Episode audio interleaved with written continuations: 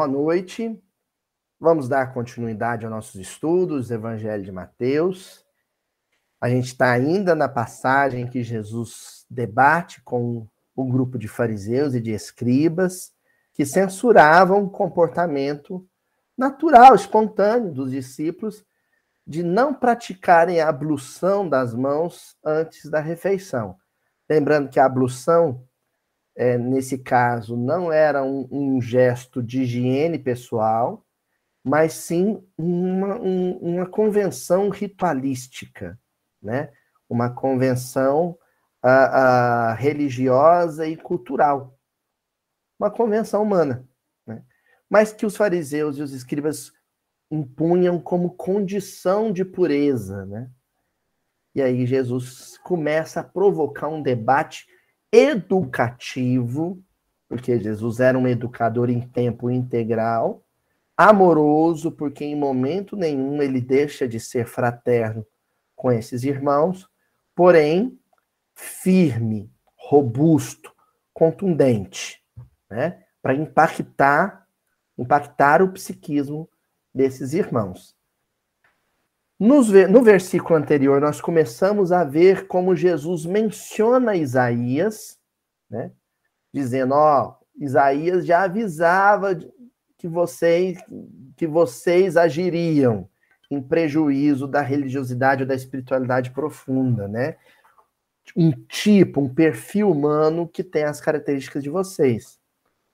E para dizer isso, Jesus os chama de hipócritas. Na última reunião, nós analisamos essa palavra hipócrita, né, como uma palavra que vem, é, ela quando usada na, na, na, no texto grego, né, no texto original grego, ela faz referência ao teatro grego, à dramaturgia grega da antiguidade, né? Hipócrita era o ator do teatro grego que assumia personagens, personas, né? Perfis humanos que não correspondiam com o seu próprio. Então, Jesus está fazendo referência a esse descompasso entre aquilo que se é e a, aquilo que se aparenta ser, aquilo que se procura parecer, né? Hoje nós teremos o Cristo fazendo uma menção direta a essa fala de Isaías, e dizendo no capítulo 15, versículo 8, a seguinte, a seguinte frase: Este povo com lábios me honra, mas o seu coração está muito distante de mim. Vamos repetir? Este povo com lábios me honra, mas o seu coração está muito distante de mim. Mateus capítulo 15, versículo 8. E aí eu vou querer destacar nesse versículo essa palavra lábios porque é o que vai fazer referência à boca, à língua, à palavra, né? Ao uso da palavra, da oralidade, né? E se bem que isso pode ser estendido também à, à palavra transcrita ou escrita, né? Isso está em Isaías, capítulo 29, 13 também, viu, gente? Isso é, é uma menção que Jesus está fazendo em Mateus 15, 8, mas que remete, uma referência cruzada, a Isaías capítulo 29, 13. Vamos ver como é que aparece em Isaías? Porque o Senhor disse: Pois que este povo se aproxima de mim, e com a boca e com os lábios me honra, mas o seu coração se afasta para longe de mim e o seu temor para comigo consiste só em mandamentos de homens em que foi instruído. Aqui eu já acho muito curioso, porque existe uma outra fala de Jesus em que ele diz que a boca fala do que está cheio o coração. Não é assim? E, a, e no versículo diz que o coração está distante de mim, muito embora a, a boca me honre. Parece, aparentemente, parece que há um contrassenso entre um versículo que conecta diretamente coração e boca e um outro versículo que diz que a boca vai numa direção e o coração vai na outra. Mas não. Na verdade, as duas referências conectam coração e boca. Porque no caso, a boca que honra Jesus não honra de verdade. Honra com hipocrisia, honra com falsidade. E se a gente associa a afirmativa de que a boca fala do que está cheio, tá cheio o coração, a gente conclui que o coração está cheio de hipocrisia e falsidade. E o que na, no versículo de Isaías chama de mandamentos de homens, ou mandamentos humanos, né? Regras convencionais, né? Regras sociais que só servem para o trato de superfície, para a relação de superfície, para a relação com os outros que se dá no campo da cordialidade aparente, né? Que a gente até ironiza quando os deputados vão se odiar, né? Que eles dizem assim: Vossa Excelência é um canalha, né? Vossa Excelência é um salafrário, não é assim? Então tem esse Vossa Excelência, mas está acompanhado de muito ódio, né? Então, quando muitos desses fariseus e escribas se referiam a Jesus como mestre, como rabi ou rabone, a palavra estava impregnada de desdém, de, de antipatia, de rejeição. E Jesus sentia isso. Ele não ouvia isso, mas sentia isso. Ele ouvia honra, Tá me chamando de mestre. Mas sentia ódio. A boca fala do que tá cheio do coração, só que a boca fala em vão, vão, vazio. E o coração vibra. E quando o coração de alguém vibra, o outro coração sente. Tá certo? Então nós vamos falar disso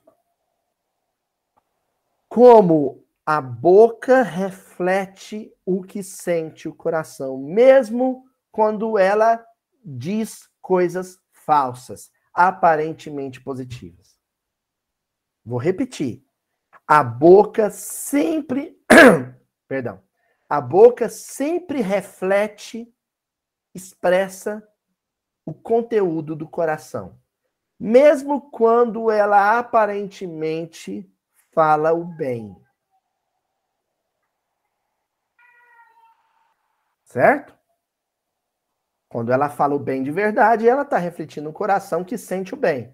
Quando ela fala o bem de mentira, ela está refletindo o coração que sente o mal. falar com mentira, falar com falsidade, falar com hipocrisia é refletir também, é uma forma de refletir o mal. Concorda? E aí eu separei umas lições sobre isso. Porque o estudo de hoje, na verdade, é sobre a palavra. A palavra como expressão do sentimento. E a palavra personificada na língua, no lábio, na boca. Tá? Nós vamos começar com Trilhas de Luz. Capítulo 7, intitulado Lábios. E o Emmanuel começa essa lição dos lábios, fazendo uma menção bíblica muito curiosa. Olha só o que, que ele diz, gente. Com os lábios, beijam as mães da terra, as flores sublimes da vida. Né? Hoje eu ganhei um beijo da minha mãe. Né? Hoje é meu aniversário. O pessoal da internet vai ver isso depois. Mas pode me cumprimentar sem problema, viu, gente? Mas é hoje, dia 13 de julho, o meu aniversário, 43 anos. Não parece. Shape de 70, mais 43 anos. E aí eu ganhei um beijo da minha mãe. Né? Com os lábios beijam as mães da terra as flores sublimes da vida, cooperando nas obras divinas do Eterno. Começa assim, Emmanuel. Mas os lábios obedeceu Judas, mas com os lábios obedeceu Judas às vozes inferiores, entregando o Senhor com um beijo de ingratidão. Olha só, o mesmo órgão, o membro, não sei que expressão usar, né? A boca. O mesmo gesto, o beijo, mas sentimentos diferentes. Assim é a palavra. Às vezes você diz a mesma palavra, a mesma, mas com sentimentos diferentes.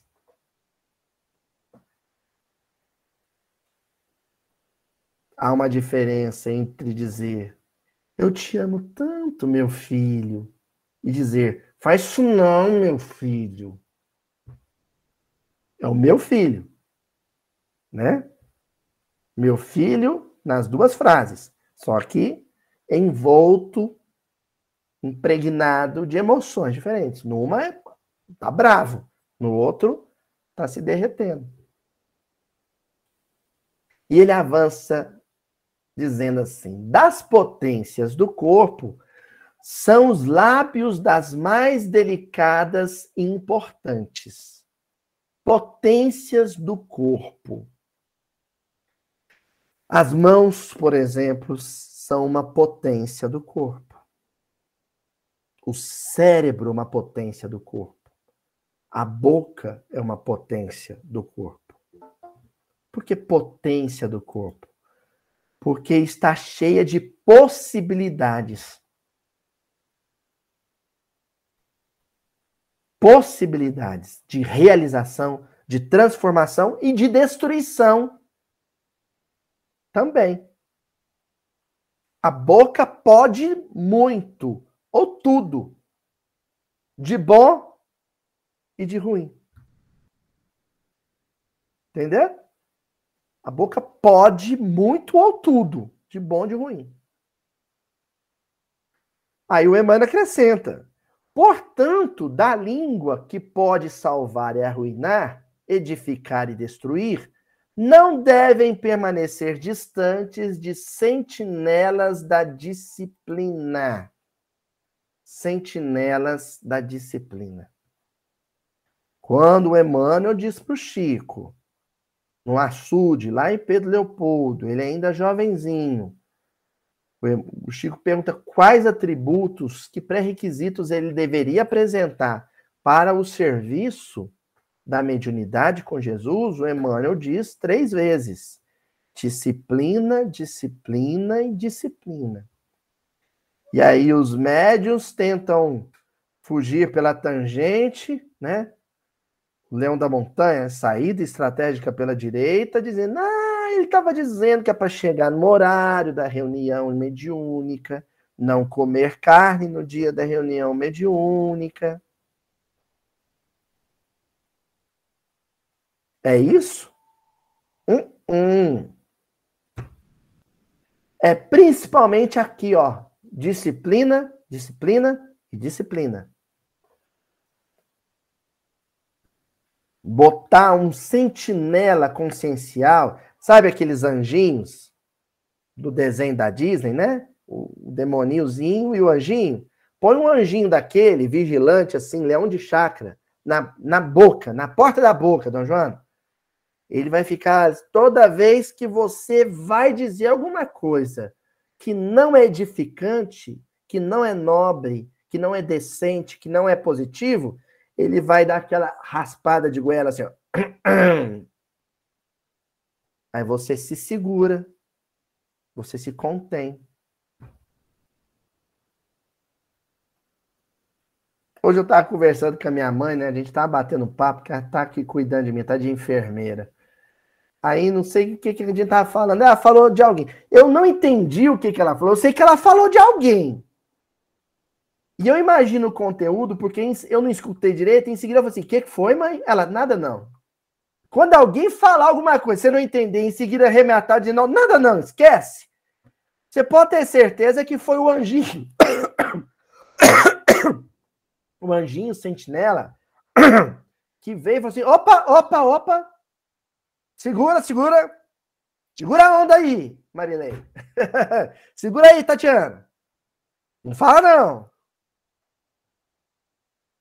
Porque alguma coisa que você vai falar que pode ser enquadrado como crítica desnecessária, como comentário negativo, baixo astral, desdenhoso, descaridoso, não fraterno.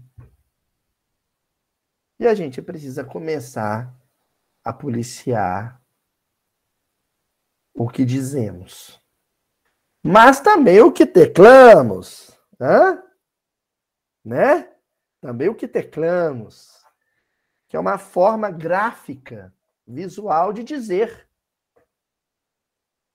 Olha, gente, esse anjinho da guarda aí, sentinela da boca, ele vai vigiar até os emoticons, viu?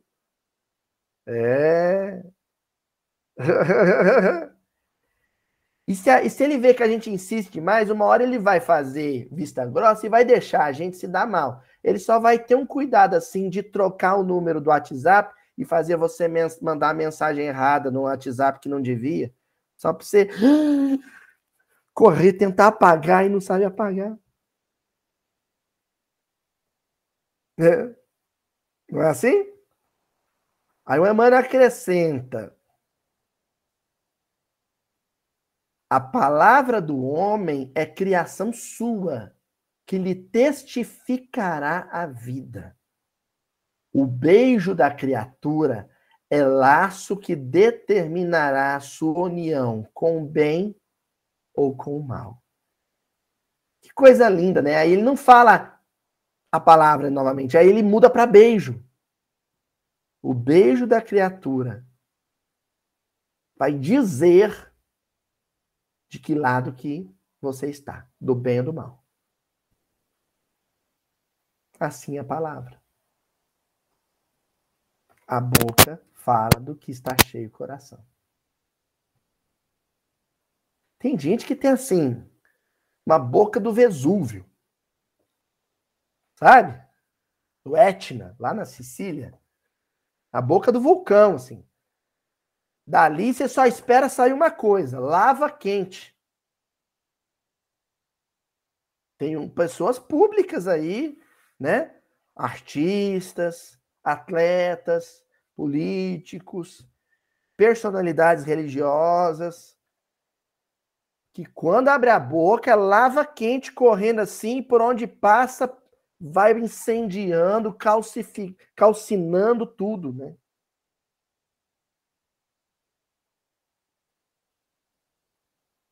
E tem gente que faz isso em família. Tem sujeito que quando resolve publicar no grupo da família do WhatsApp é para causar.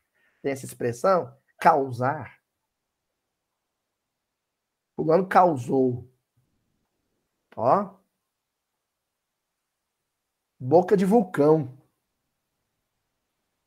E acrescenta Emmanuel. Se procuras, porém, a união com o Senhor, repara o que dizes e como dizes. Observa os afetos a que te unes e a maneira pela qual estimas alguém. Eu achei lindo, de, de uma, eu achei de uma sofisticação psicológica. Não, minto, usei a palavra errada. De uma sofisticação psicoterapêutica de Emmanuel, sugerir que a gente avalie como a gente estima alguém. Só molhar a palavra um pouco. Tá, eu estimo alguém. Eu gosto de alguém. Eu tenho afeto por alguém. Mas como é esse afeto? Como eu tenho expressado ele por palavras?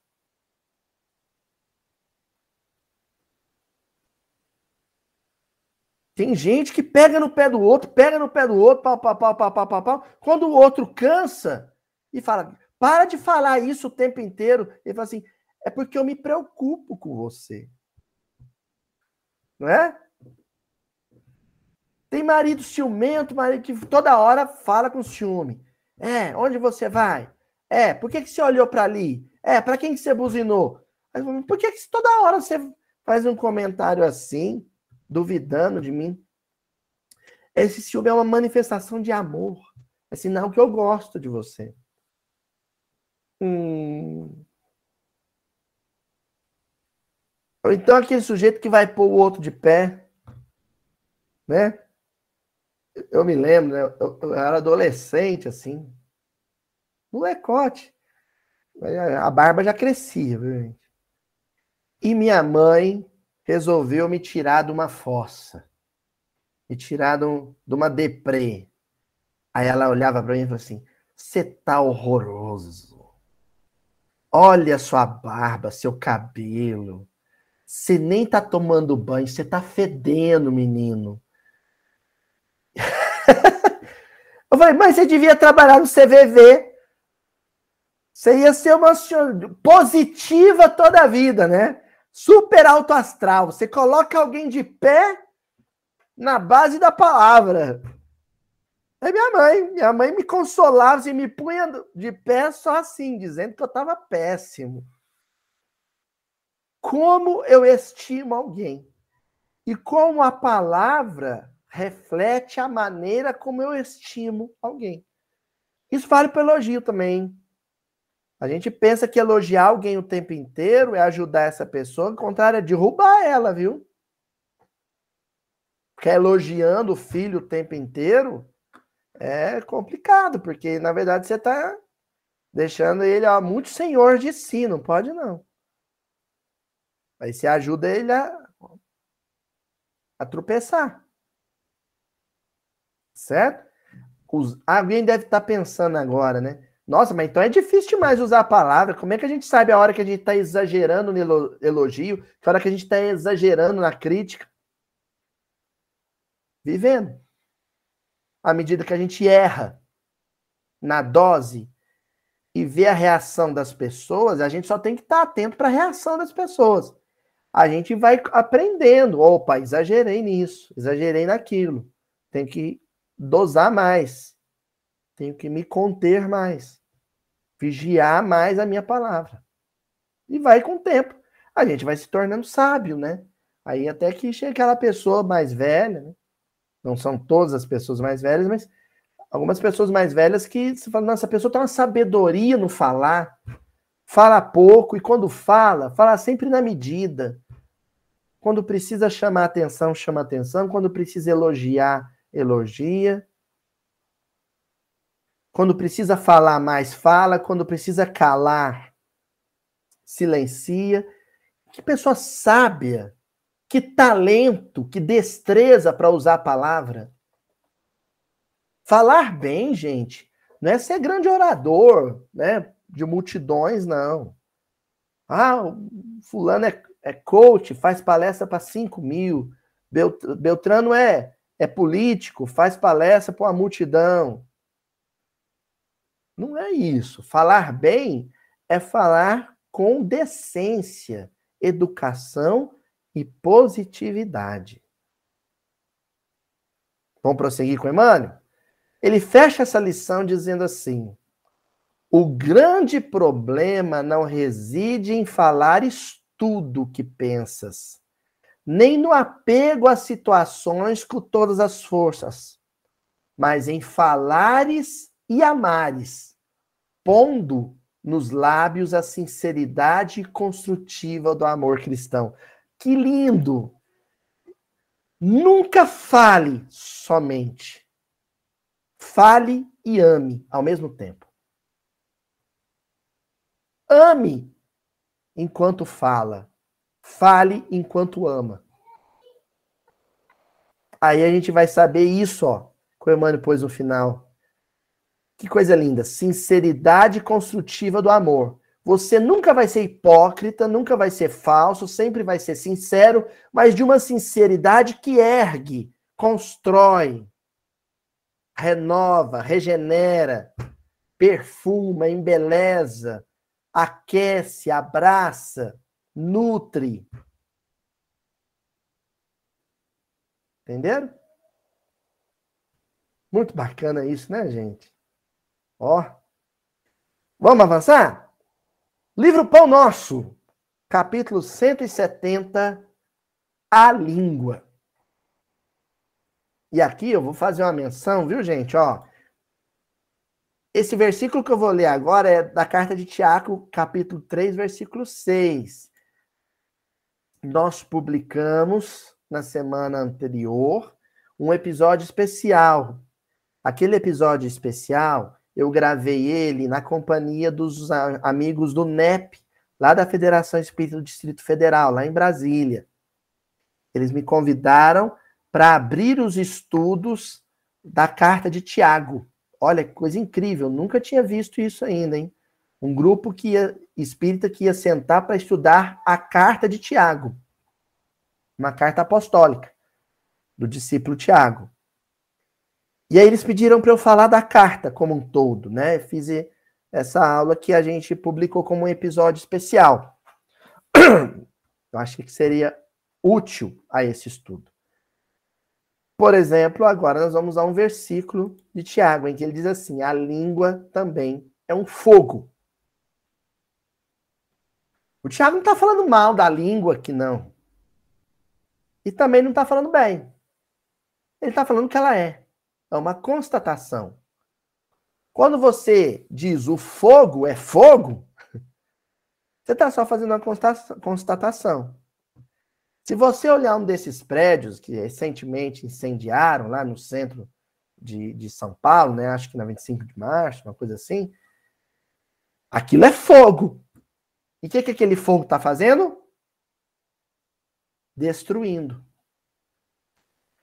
Mas se, se, se uma mãe, né, vai esquentar o leitinho para o recém-nascido e liga o fogão, aquilo também é fogo. Está destruindo? Não. Está aquecendo o leitinho da criança. Pessoal que combate incêndio lá no Mato Grosso tem um, um, fogo lá, um tipo de incêndio que eles fazem, eu esqueci o nome daquilo. Que é você é, olha a direção do vento, e aí, para evitar que o grande incêndio avance sobre a, a vegetação, você é um fogo, vamos dizer assim, programado, planejado, em determinada área, em determinada posição do vento, porque aí ele vem no sentido contrário até se encontrar com incêndio. E aí não tem mais vegetação para queimar, o fogo se extingue. Um fogo é nocivo, o outro fogo é benéfico.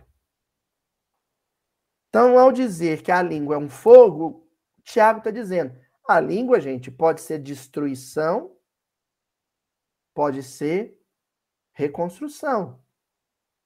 A língua pode ser o bem, pode ser o mal.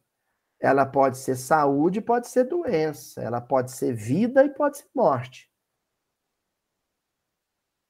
Por isso, Emmanuel abre o comentário desse versículo dizendo: A decídia das criaturas justifica as amargas considerações de Tiago em sua epístola aos companheiros. O início de todas as hecatombes no planeta localiza-se quase sempre no mau uso da língua. Olha lá, gente. A guerra no, no leste da Europa, né? Basicamente é uma guerra que surgiu de bate-boca via internet e televisão, né? um acusando o outro, um condenando o outro, um criticando o outro. Então, do conflito mundial à briga em família, sempre nasce na língua, na boca, na palavra, na fala infeliz.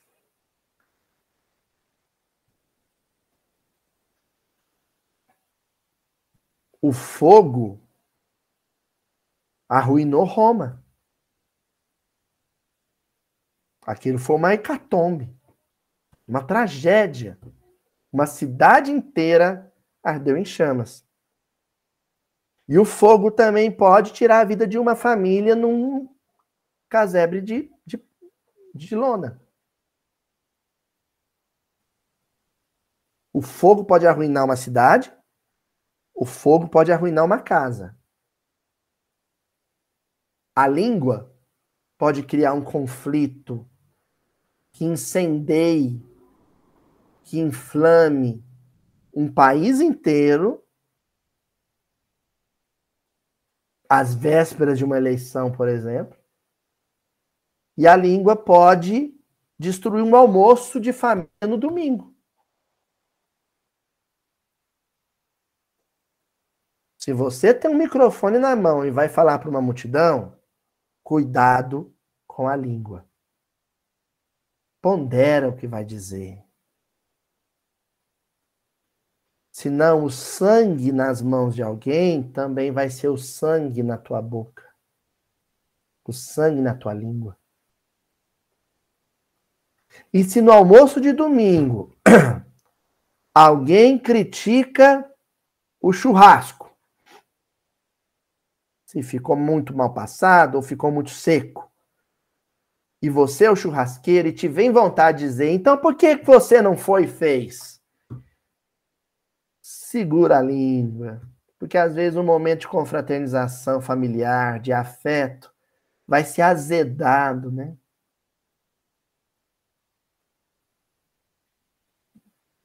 Pelo uso infeliz da palavra.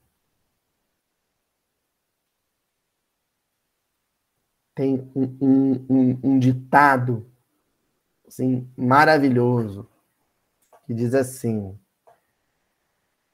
se você acha que o que você vai dizer é menos importante que o silêncio, fique calado.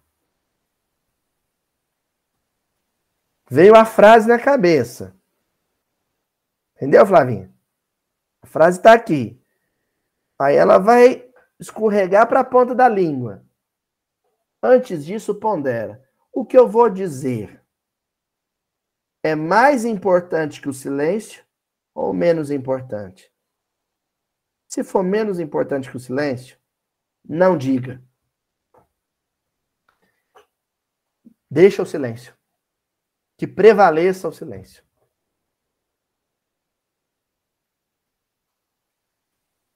Está avançando com Emmanuel. Ó. A língua detém a centelha divina do verbo. Mas o homem, de modo geral, costuma desviá-la de sua função edificante, situando-a no pântano de cogitações subalternas e por isso mesmo vemos-la à frente de quase todos os desvairios da humanidade sofredora, cristalizada em propósitos mesquinhos, à míngua de humildade e amor. Olha que incrível! A língua é uma centelha divina, é luz. Com a língua você ilumina os caminhos das pessoas. O professor, ele ilumina o caminho das pessoas com a palavra. O psicólogo ilumina o caminho das pessoas com a palavra. Mas uma centelha, uma chamazinha numa floresta, no meio da palha seca, ou seja, quando ela surge no momento inapropriado, impróprio, o que, que ela vira? Incêndio. E um incêndio, depois que começa, é muito difícil controlar. Tem uma história, uma anedota, né? De um sujeito que era muito fofoqueiro, mas muito fofoqueiro na, na, na, aldeia onde ele morava. O Adelmo vai gostar dessa história. Ele fazia ruaça, Adelmo. Mas falava besteira, falava besteira, falava besteira, mas ele começou a ficar com sentir culpa. Porque ele começou a separar casais, a fazer irmão virar inimigo de irmão. Aí ele foi na igreja, chegou pro padre, o padre já conhecia ele, ele porque tinha fama de fifi. Ele chegou e falou: "Padre, eu tô arrependido, eu espalhei muito sofrimento, muita desgraça com a, com a minha palavra, com a minha boca. E eu quero que o senhor me passe uma penitência, porque para eu poder me penitenciar, que eu estou arrependido. Ele esperava que o padre fosse fazer ele ajoelhar no milho, né? Ou subir a escadaria da igreja de joelhos, ou fazer uma romaria a pé até a próxima paróquia. E o padre não, o padre foi lá dentro da, da, da sacristia, voltou com um travesseiro, daqueles travesseiros de, de pena de ganso, sabe? Travesseiro de pena de ganso.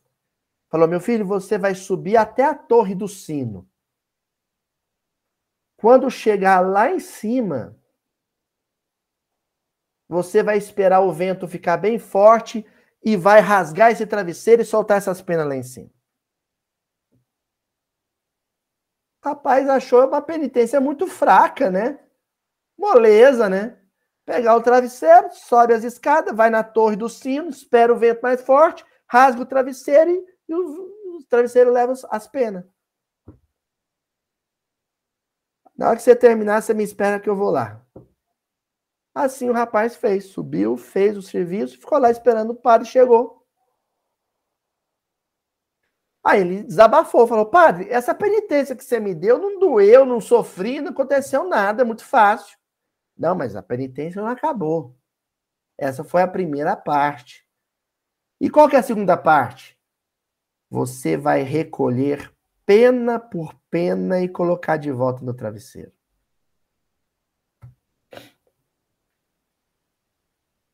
Aí o rapaz falou assim: Isso é impossível, padre.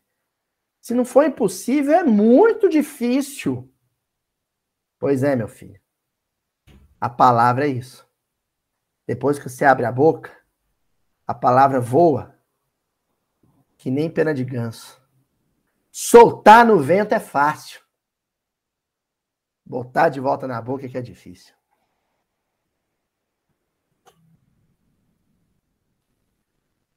E o rapaz entendeu e passou a pensar duas vezes antes de abrir a boca três vezes, quatro vezes, dez vezes antes de abrir, abrir a boca. Hein? Acrescenta o Emmanuel. Poucas vezes a língua do homem há consolado e edificado os seus irmãos.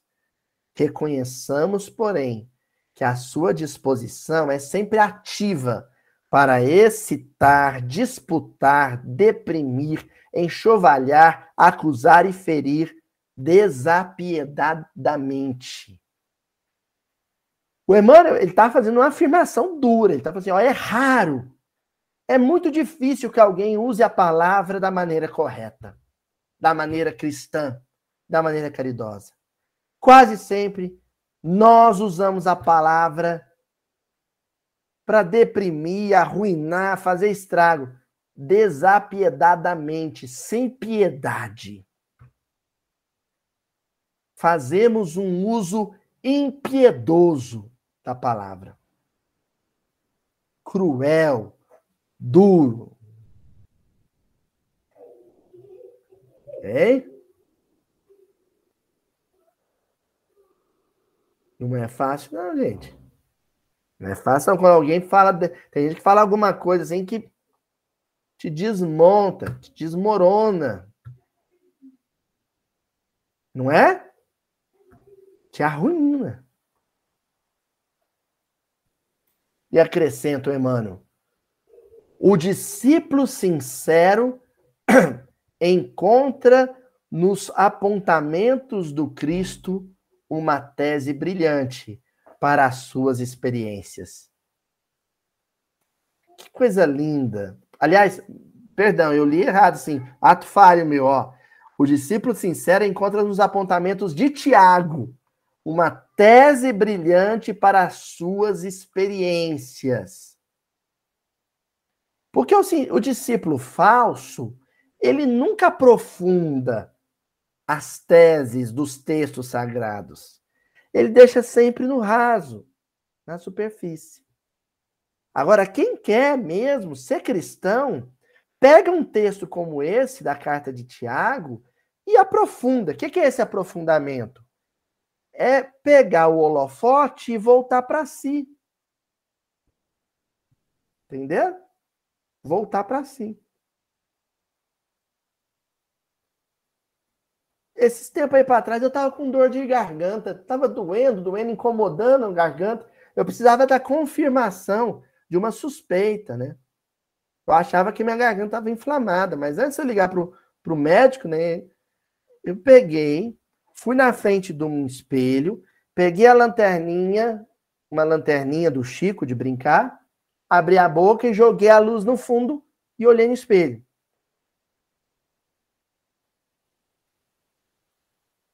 Ó, deu um exemplo agora legal, ó.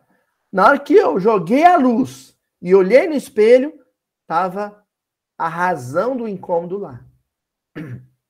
É assim a nossa relação com o evangelho, com a consciência e com o desconforto consciencial. Alguma coisa começa a doer na consciência, igual a inflamação da garganta. Mas eu, eu preciso ter certeza que é daquilo que eu desconfio. Eu desconfio que é por causa da, de uma coisa infeliz que eu disse para um colega de trabalho. O que você tem que fazer? Pega um livrinho, pega o evangelho e abre e lê uma lição. Equivale a ligar a lanterna e projetar ela para você. Em seguida, olha no espelho, que equivale a meditar, a conectar o texto com o contexto, o livro com a vida que você vive. Aí você vai identificar, ah, olha lá a ferida moral dentro de mim. O que for dor interna, você só consegue constatá-la com a associação entre a lanterna e o espelho. A associação entre a leitura e a reflexão. Finalizamos e quando chegue a noite de cada dia, é justo interrogue a si mesmo. Estão preparados para a pergunta? É justo interrogue a si mesmo. Abre aspas. Terei hoje utilizado a minha língua como Jesus utilizou a dele? Fecha aspas. Eu usei a minha boca, o meu lábio, a minha língua, minhas cordas vocálicas ou os meus dedinhos no touchscreen hoje? Como os fariseus e escribas ou como Jesus de Nazaré? E prepara para ouvir a resposta. Porque a resposta, de repente, pode tirar aquela noite de sono. Tá certo? Beijão pra turma na internet. E até a semana que vem.